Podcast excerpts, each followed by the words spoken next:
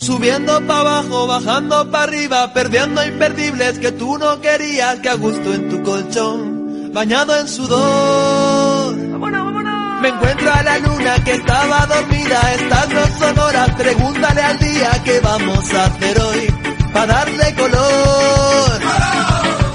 El chipirón, todos los días sale el sol, chipirón, todos los días sale el sol, chipirón, todos los días sale el sol.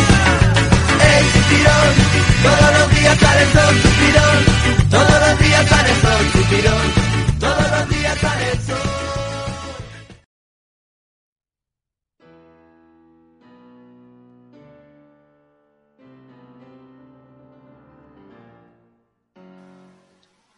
Saludos, bienvenidos al, a otro programa de, de los Melbay Radio. Hoy será monográfico directamente de uno de mis autores preferidos, Anton Chekhov, o Chekhov, no sé, cada uno tiene una forma de pronunciarlo.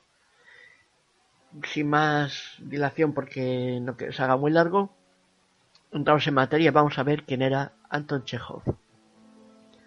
Anton Chekhov nació en 1860 y murió en en 1904. Anton Pavlovich Chekhov, o Chekhov, como he dicho antes, nació en la localidad de Taganrog, Rusia, el 29 de enero de 1860. Era hijo de Pavel y Yevgenia Chekhov, cabeza de una familia de comerciantes de extracción humilde, pues sus abuelos paternos habían sido esclavos. Otro detalle familiar es que Chekhov tenía cinco hermanos. Desde el año 1879, Chekhov estudió medicina en la Universidad de Moscú, época en la que comenzó a colaborar escribiendo en diversas revistas. También redactó en este periodo sus primeros relatos que aparecieron publicados en principio por Nicolás Leikin, en su diario Oskolki, periódico publicado en la ciudad de San Petersburgo. A causa de la tuberculosis, que padeció casi toda su existencia, Chekhov tuvo que dejar de ejercer la medicina en el año 1892, volcándose en la producción literaria. Destacó en el teatro de estilo realista, colaborando con el famoso director escénico Konstantin Stanislavski, el, el llamado, bueno, ya conocéis el famoso método teatral de Stanislavski, y en la creación del relato corto, siendo uno de los pioneros del género. En el mundo del teatro encontró a su compañera sentimental, la actriz Olga Knipper, con la que se casó en el año 1901. Chekhov falleció el 15 de julio de 1904 en el balneario de Badenweiler, Alemania, a causa de la tuberculosis. Tenía 44 años de edad. Está enterrado en el cementerio Novodevichy de Moscú. De forma anecdótica, en el momento del traslado de su féretro, mucha gente siguió equivocadamente el ataúd militar, el general Keller, que había llegado al mismo tiempo que el de Anton Chekhov a la estación de Moscú. Es uno de los escritores rusos más importantes del siglo XIX, maestro en matices emocionales y en el retrato psicológico de personajes, con inclinación al enfoque crítico en texto lleno de sensibilidad y sentido del humor. Entre sus obras teatrales destacan La Gaviota, 1896, El tío Vania, 1897, Las tres hermanas, 1901 o El jardín de los cerezos, 1904. También destacó en, en cuentos y novelas cortas.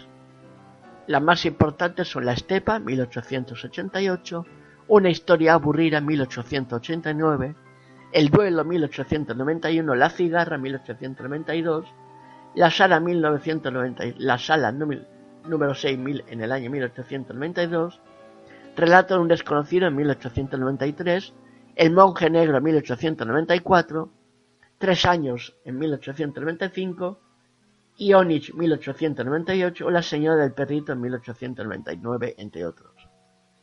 Cinco de ellas se reúnen en el libro Cinco novelas cortas. Otro título importante de su bibliografía es la novela Mi vida, 1896. Un título menos conocido es un monólogo corto titulado Sobre el daño que hace el tabaco. Para mí particularmente es especial, pues yo realicé una versión libre y larga, de una hora más o menos de duración, a partir del, del mismo título, título, perdón, y que yo titulé Los perjuicios del tabaco. En este programa a continuación podréis escuchar una lectura dramatizada del original. Primero, para ambientarnos, un tema ruso, Tardes de Moscú, y a continuación, lectura dramatizada de Sobre el daño que hace el tabaco, de Anton Tsjechov.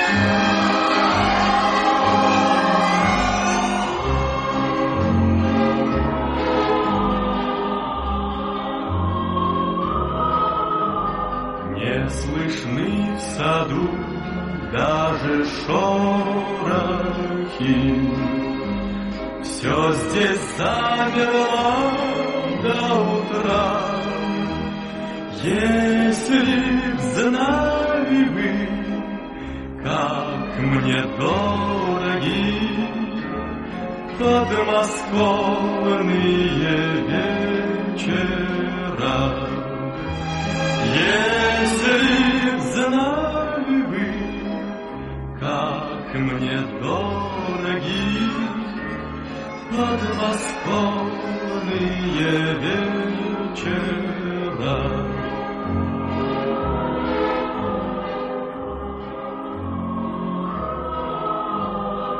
Речка движется и не движется,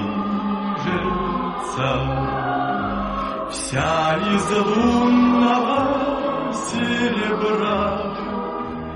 Песня слышится и не слышится В эти тихие вечера. Песня слышится и не слышится в эти тихие вечера.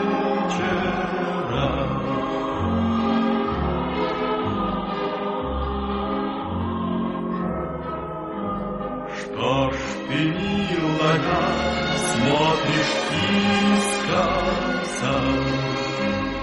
Ни с какого лука Трудно высказать И не высказать Все, что на сердце у меня Трудно высказать И не высказать все, что на сердце у меня.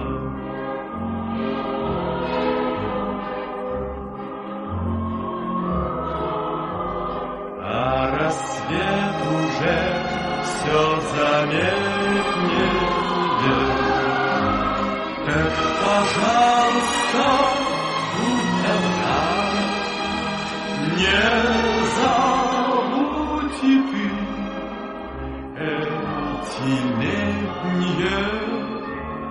подмосковные вечера.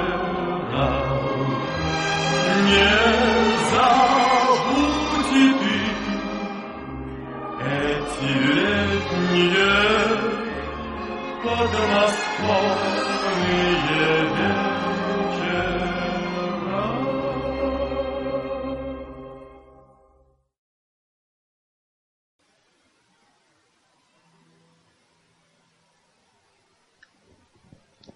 muy señoras y muy señores míos. Habiendo sido invitada mi mujer a hacerme dar una conferencia con fines benéficos sobre un tema popular, he de decirles que por lo que a mí, me, por lo que a mí respecta, el asunto de esta me es indiferente. ¿Que hay que dar una conferencia? Pues a dar una conferencia.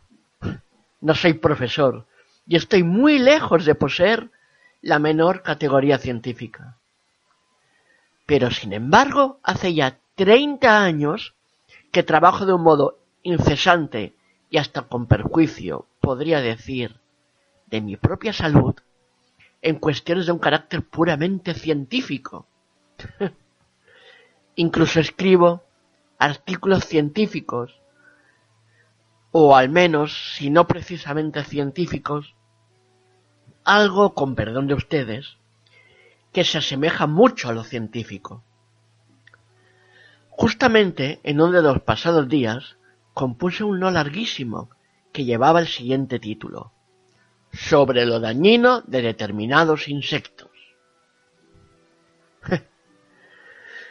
a mis hijas les gustó mucho, en especial la parte dedicada a las chinches. Yo, sin embargo, después de leído lo rompí. Después de todo, y se escriba lo que se escriba, no puede uno prescindir del uso de los polvos persas.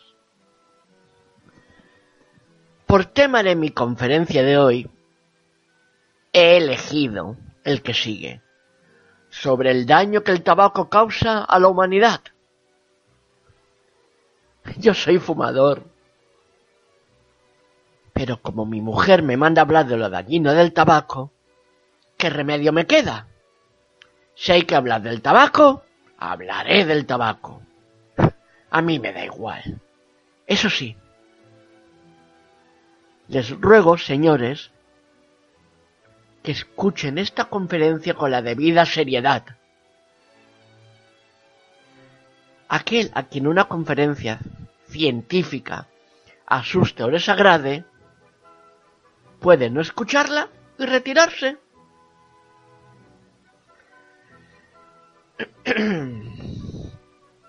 Solicito también una atención especial por parte de los señores médicos, ya que estos pueden sacar gran provecho de mi conferencia, dado que el tabaco, a pesar de tener su carácter perjudicial, es empleado también en medicina. Si, por ejemplo, metiéramos una mosca en una tabaquera, moriría, seguramente, víctima de un desequilibrio de sus nervios. Como primera orientación puede decirse que el tabaco es una planta. les advierto que yo, por lo general, cuando doy una conferencia, tengo la, la manía de guiñar el ojo derecho. Pero pero ustedes no, no reparen en ello. E, es un, un defecto de mis nervios. Soy, soy un hombre muy nervioso. Y, y, esta costumbre de guiñar un ojo la contraje el, el, el 13 de septiembre de 1889, día en el que mi mujer dio a luz a su cuarta hija de nombre Bárbara. Todas mis hijas nacieron en trece. Pero... El tiempo apremia y no podemos desviarnos del tema de esta conferencia. Tengo primeramente que decirles que mi mujer es propietaria de una escuela de música y de un pensionado de señoritas. Dicho sea entre nosotros, a mi mujer le gusta mucho quejarse de la falta de dinero. Pero la realidad es que, es que tiene ahorrados de 40 a 50 mil rublos, por lo menos. Mientras que yo no dispongo ni de una sola copeica. En fin, ¿qué se le va a hacer? En la pensión, el encargado de las faenas domésticas soy yo. Voy a la compra, vigilo el servicio, anoto los gastos, confecciono cuadernos, limpio de chinche los muebles, paseo al perrito de mi mujer, cazo ratones. Ayer, por ejemplo, que proyectaban hacer blinis, una especie de tortitas dulces. Mi, obligación se redujo a dar a la cocinera la harina y la mantequilla. Pues bien, figúrense que hoy, cuando estaban preparando ya los blinis, viene mi mujer a la cocina y dice que tres de las alumnas no pueden comerlos por tener las amígdalas inflamadas. Sobraban por tanto varios blinis. ¿Qué hacer con ellos? Mi mujer quiso primero guardarlos en la despensa. Pero luego, después de pensarlo un rato, me dijo, cómetelas tú, espantapájaros. Cuando está de mal humor me llama espantapájaros. ¡Oh, Satanás!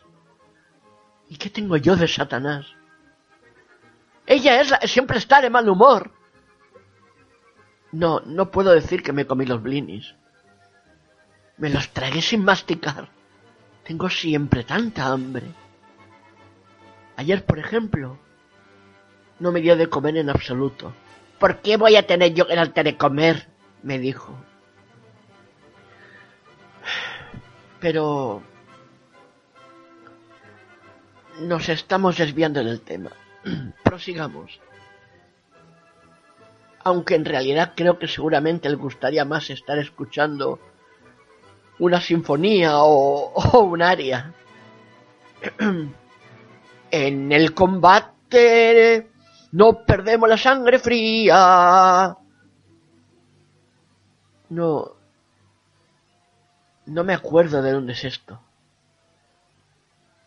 A, propósito, se me olvidaba decirles que en la escuela de música de mi mujer, aparte de las ocupaciones domésticas, tengo obligación de dar clase de matemáticas, de física, de química, de geografía, de historia, de solfeo, de literatura, etcétera, etcétera, etcétera. Las lecciones de cante, de canto y de baile y dibujo las cobra mi mujer. Aunque la de baile la de canto también soy yo quien las doy. Sí. Nuestra escuela está situada en el callejón de Piazziso Bachi, en el número 13. Seguramente es el vivir en el número 13 lo que me hace tener tan poca suerte en la vida. Mis hijas nacieron en 13 y nuestra casa tiene 13 ventanas. ¿Qué se le va a hacer? Si alguien desea más detalles, puede dirigirse a mi mujer, que está todas horas en casa, o, leer los programas de la escuela. Los vende el portero a 30 copeicas. Sí, 30 copeicas la hora. La hoja, perdón. Si lo desean, puedo darles algunos. A 30 copeicas la hoja. ¿Hay quien la quiera? No, no quiere nadie. Se la dejo a 20. La fatalidad. Si vivo en un número 13, ¿cómo voy a tener suerte? Me, me he vuelto viejo y tonto. Quién sabe si, por ejemplo, mientras estoy dando esta conferencia presento un aspecto alegre. Y sin embargo, ¿Cómo me agradaría pegar un giro muy fuerte o salir de aquí disparado e ir a parar a mil leguas? No tengo nadie con quien poder lamentarme y hasta me entran ganas de llorar. Me dirán ustedes. ¿Y sus hijas? Mis hijas. Les hablo y se echan a reír. Mi mujer tiene siete hijas. No, perdón. Creo que son seis. No, no, siete. Siete.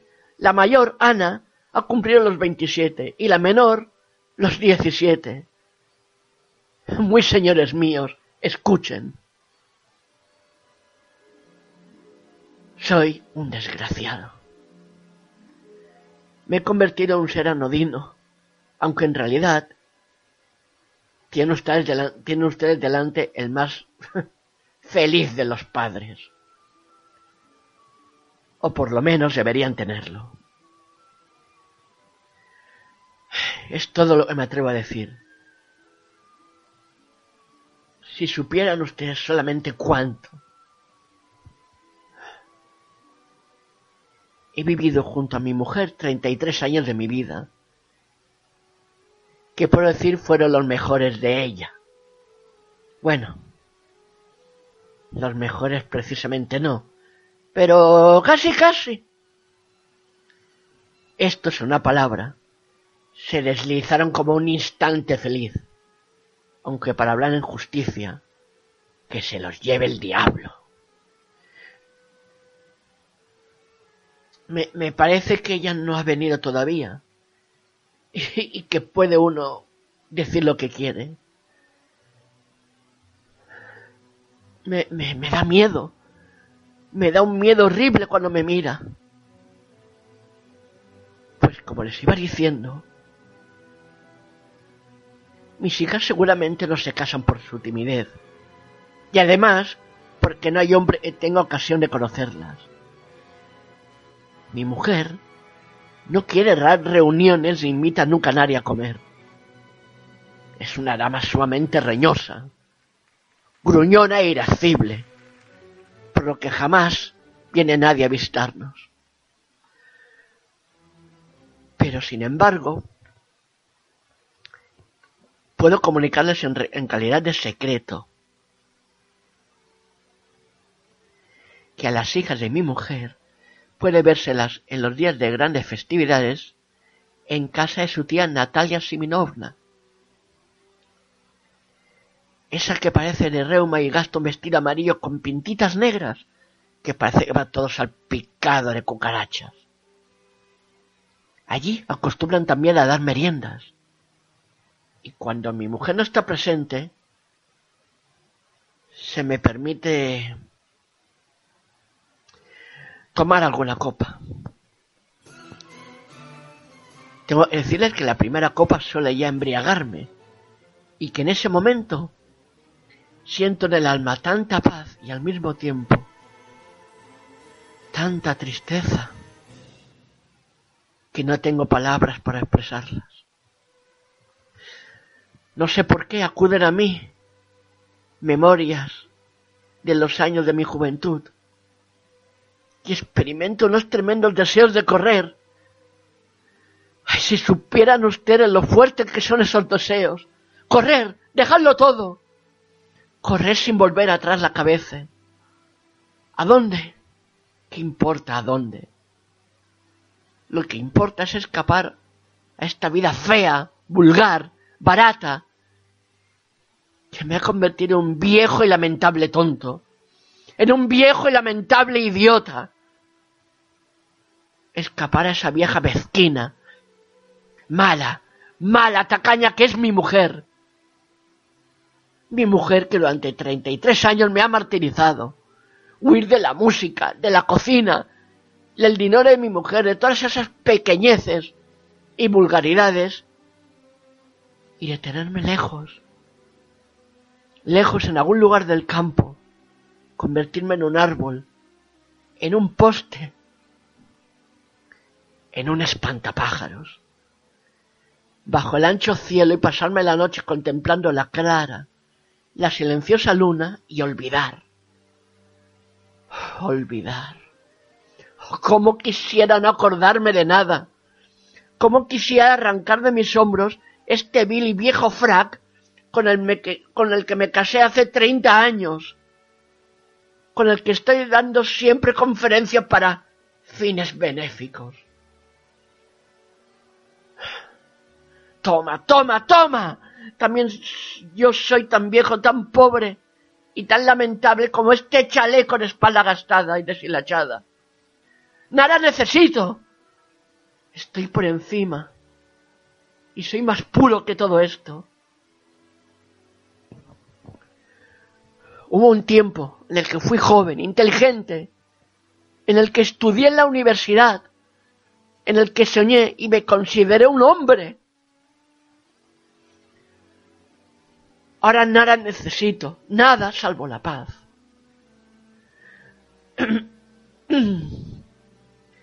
Pero, pero, si está mi mujer entre bastidores, ha, ha venido y me está esperando. Señores, el tiempo fijado para esta conferencia ha expirado ya. Les ruego, si ella les pregunta algo, digan que ha sido pronunciada. Que el fantoche, o sea, sé yo, se portó dignamente. E, e, está mirando hacia aquí. Una vez admitido que el tabaco contenga en sí el terrible veneno al que acabo de referirme, en ningún caso les aconsejo que fumen. Y hasta me permito esperar que esta conferencia, que ha tenido por tema el daño que hace el tabaco, les aporte un beneficio. He dicho, Dixie et animam levavi.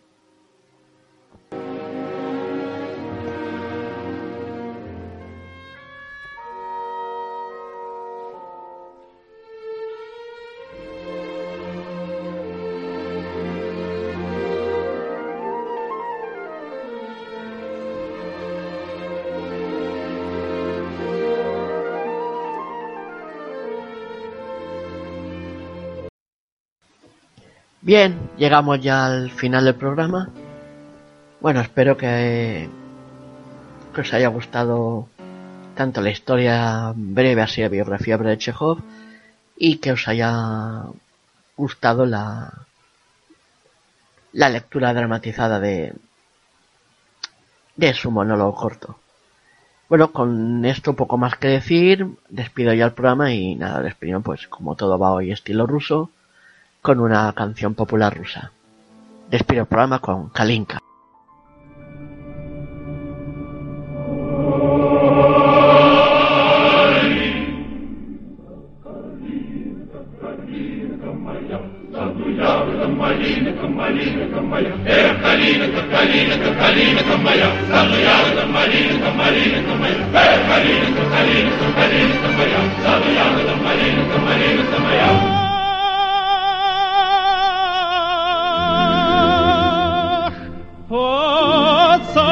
Сосною, под зеленою, спать положите вы меня.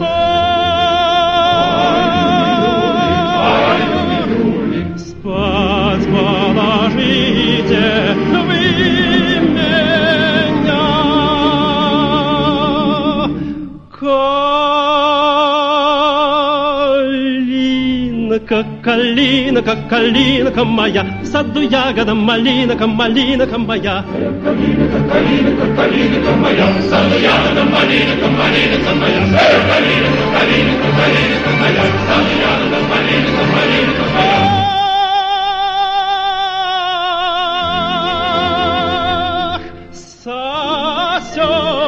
Сосенушка, ты зеленая, не шуми ты надо мной.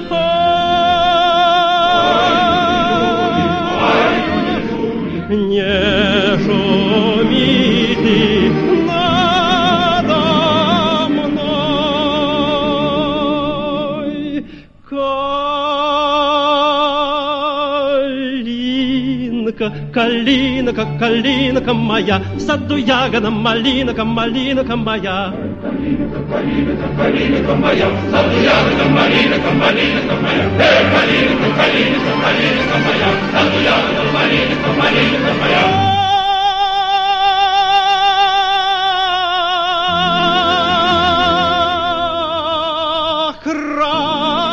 красавица, душа девица, полюби же а ты меня.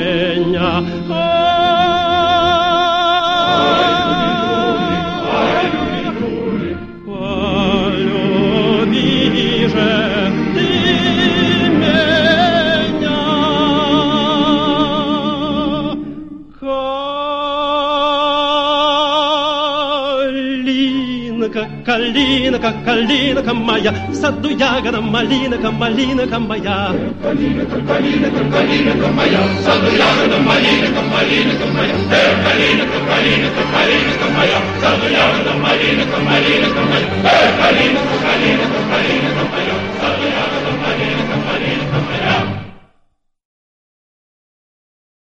Hasta el próximo programa.